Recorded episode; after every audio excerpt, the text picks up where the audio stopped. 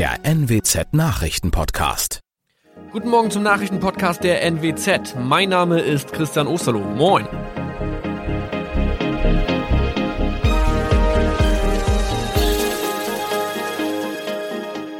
Und das sind unsere regionalen Nachrichten am Morgen. Die Grünen wollen Moorstraße in Oldenburg umbenennen. Viereinhalb Jahre Gefängnis für Falschgoldhandel. Und Landkreis Kloppenburg meldet ersten Omikron-Fall. Der Name Moorstraße könnte laut den Oldenburger Grünen rassistisch aufgefasst werden. Deshalb fordern diese eine Umbenennung. Die Straße wurde allerdings nach Hermann Moor benannt, einem der ersten Siedler in der Gegend. Um Missverständnisse auszuschließen, beantragen die Grünen eine Änderung in Hermann Moor Straße. Dann müssten alle Anwohner ihre neue Adresse in ihren Pässen angleichen. Außerdem müssten Polizei, Feuerwehr, Rettungsdienste und Anbieter von Navigationssystemen informiert werden. Die Stadtverwaltung schlug vor, ein Zusatzschild mit Informationen zur Person Hermann Mohr anzubringen. So könne man alle Irritationen beseitigen. Tobias G. musste wegen dem Verkauf von Falschgold am Mittwoch vor das Landgericht Oldenburg. Nachdem der Schortenser bereits im Mai zu einer Freiheitsstrafe von mehr als drei Jahren in Jever verurteilt wurde, betrieb er seinen Handel auf eBay Kleinanzeigen weiter. Das wog bei der Verhandlung schwer auf. Der 27-Jährige schrieb in die Inseratsüberschrift das Wort plated, was so viel bedeutet wie überzogene und nur vergoldete Ware. Da im weiteren Anzeigentext aber die Rede von einem Reinheitsgrad war und die abgebildeten Goldbarren eine Seriennummer trugen, handelt es sich hierbei um eine Täuschung. Tobias G. wurde zu viereinhalb Jahren Haft verurteilt. Ein weiterer Fall der neuen Omikron-Variante ist am Mittwoch im Nordwesten bekannt geworden. Der Kreis Kloppenburg bestätigt, dass eine Frau bei ihrer Rückreise aus Südafrika am Hamburger Flughafen positiv getestet wurde. Sie befindet sich weiterhin in Hamburg in Quarantäne. Da die Frau im Landkreis Kloppenburg lebt, sei auch das Gesundheitsamt Kloppenburg für diesen Fall zuständig. Zuvor gab es bereits bestätigte Omikron-Fälle in der Wesermarsch und im Kreis Leer. Das waren unsere Nachrichten aus der Region. Weitere aktuelle News aus dem Nordwesten finden Sie wie immer auf NWZ Online. Und Aktuelles aus Deutschland und der Welt hören Sie jetzt von unseren Kollegen aus Berlin. Vielen Dank und schönen guten Morgen. Ich bin Maja Däne und das sind heute unsere Themen aus Deutschland und der Welt. K-Frage in der Union weiter offen. Machtkampf zwischen Armin Laschet und Markus Söder geht weiter. Einheitliches Infektionsschutzgesetz. Bundesregierung will bundesweite Notbremse ziehen. Und Polizeigewalt in den USA. Präsident Biden ruft nach dem Tod eines Schwarzen zur Ruhe auf. In Berlin dreht sich weiterhin alles um die K-Frage. Laschet oder Söder, wer soll Kanzlerkandidat werden? Diese Frage ist weiter offen und es sieht ganz so aus, als ob es doch noch zu einem Machtkampf zwischen den beiden Kandidaten kommt. Die CDU-Spitze macht Druck und will die K-Frage möglichst schnell klären. Die CSU will allerdings erst noch in die Bundestagsfraktion und in die Parteibasis hineinhorchen. Keine Spur von Harmonie. In der K-Frage wird jetzt mit harten Bandagen gekämpft. Die Führungsgremien in der CDU stehen zwar hinter Parteichef Laschet, ebenso wie die einflussreiche NRW-Landesgruppe, doch das reicht seinem Kontrahenten Markus Söder nicht aus. In die Karten spielen dem CSU-Chef schlechte Umfragewerte für die Union und für Laschet. In der Fraktion durfte Söder deshalb eine Mehrheit haben, denn für die Abgeordneten gehe es um den Gewinn oder Verlust des Wahlkreises, sagte Söder Bild Live. Clemens Kurt Berlin. Der Machtkampf um die Kanzlerkandidatur der Union geht also erstmal in die Verlängerung und bis die K-Frage beantwortet ist, haben wir mal unsere Kollegen in Nordrhein-Westfalen und Bayern gefragt, wie sich die beiden Kandidaten eigentlich voneinander unterscheiden und wofür sie politisch stehen. Stefan Schütz in München, Bayern ohne Söder, geht das überhaupt? In vielen Stellungnahmen aus der CSU heißt es, dass man Söder in Bayern vermissen würde. Gleichzeitig sieht ihn ein Großteil der Partei als geeigneten möglichen Kanzler. Ja, und wenn er seinen Job in Berlin gut machen würde, dann hätte das natürlich auch auf die Stärke der CSU in Bayern positiven Einfluss. Eine Stärke Söders ist sein Gespür für Stimmungen. In Bayern setzt er etwa verstärkt auf Ökologie, Klimawandel und Nachhaltigkeit, weil er gemerkt hat, hier gehen der CSU Stimmen an die Grünen verloren. Ich denke, er würde auf diese Mainstream-Themen auch als Kanzler setzen. Was Söder noch gelingen muss, ist, die Wähler bundesweit davon zu überzeugen, dass die CSU auch dafür steht, liberal sowie sozial zu sein und nicht nur konservativ. Söder kann Kanzler. Das denken zumindest die Bayern. Wie sieht's denn in Nordrhein-Westfalen aus, José Nasiandi? Was würde denn ein Kanzler Armin Laschet nach Berlin mitbringen? Also Laschet ist schon ein eigener Typ. Ich nenne ihn mal den rheinischen wird schon gut gehen Typ und manchmal auch der, naja, Schwamm drüber Typ. Also er ist nicht so abgeklärt und kühl wie Merkel. Er ist aber auch nicht so breitschultrig wie Söder, sondern er sieht politische Entscheidungen als Prozess und stellt das auch so dar. Nur das Problem ist, es lässt sich nicht so gut verkaufen, wie Söder das zum Beispiel macht. Also laut sagen, hallo, ich weiß, wo es lang geht. Laschet hat kein Problem damit, auch mal zuzugeben, dass er noch nicht weiß, wo es lang geht und das wirkt dann manchmal etwas unbeholfen.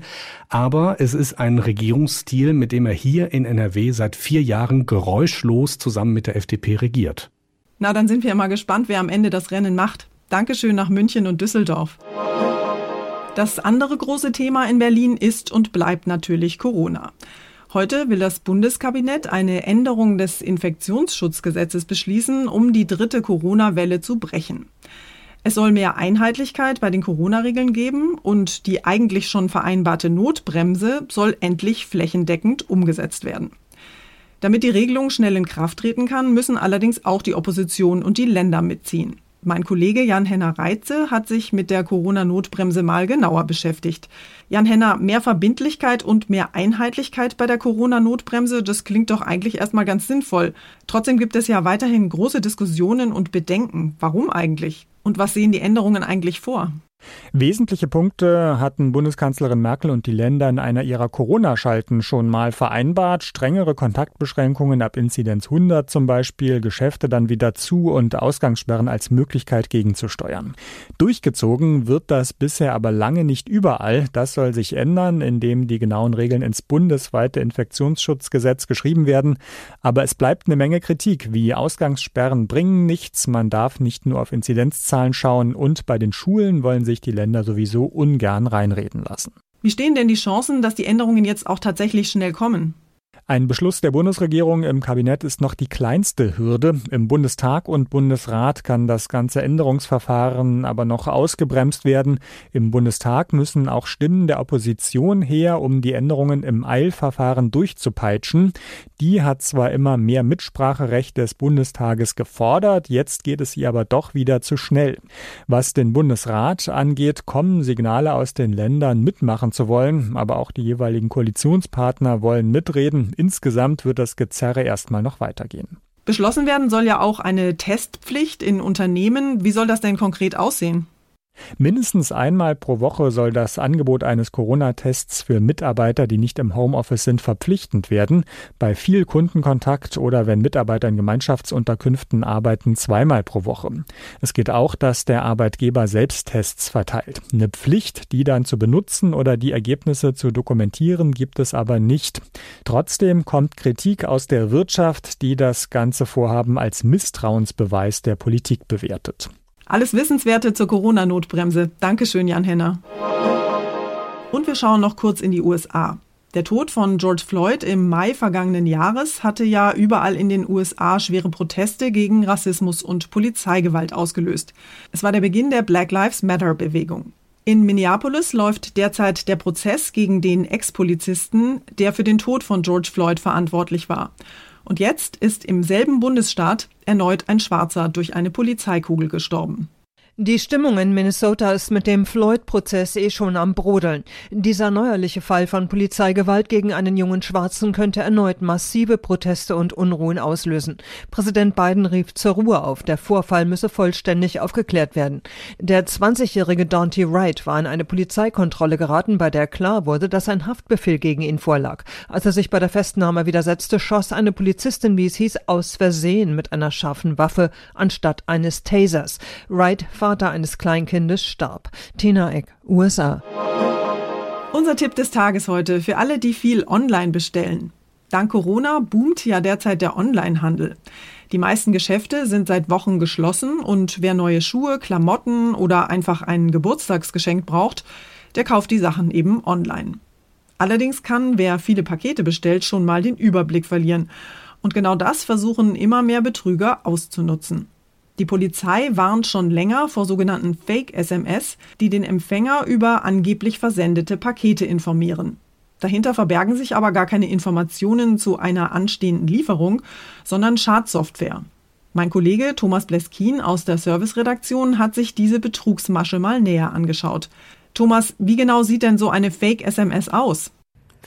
Die SMS enthalten einen Text wie Ihr Paket wurde verschickt, bitte überprüfen und akzeptieren Sie es oder Varianten davon wie Ihr gekauftes Geschenk wurde verschickt, bitte bestätigen Sie und einen Link. Klickt man auf den, wird der Handybildschirm kurz schwarz, dann sieht so aus, als wäre alles wie immer. Dabei hat sich im Hintergrund ein Programm installiert, das die Fake-SMS weiterschickt und den Betrügern Zugang zum Handy verschafft. So können auch Bank- oder Kreditkartendaten gestohlen werden. Was kann ich denn dann machen? Kann ich mich irgendwie davor schützen? Nicht auf den Link klicken, das ist ja manchmal leichter gesagt als getan bei den vielen Nachrichten, durch die wir uns in sämtlichen Kanälen mittlerweile durchklicken.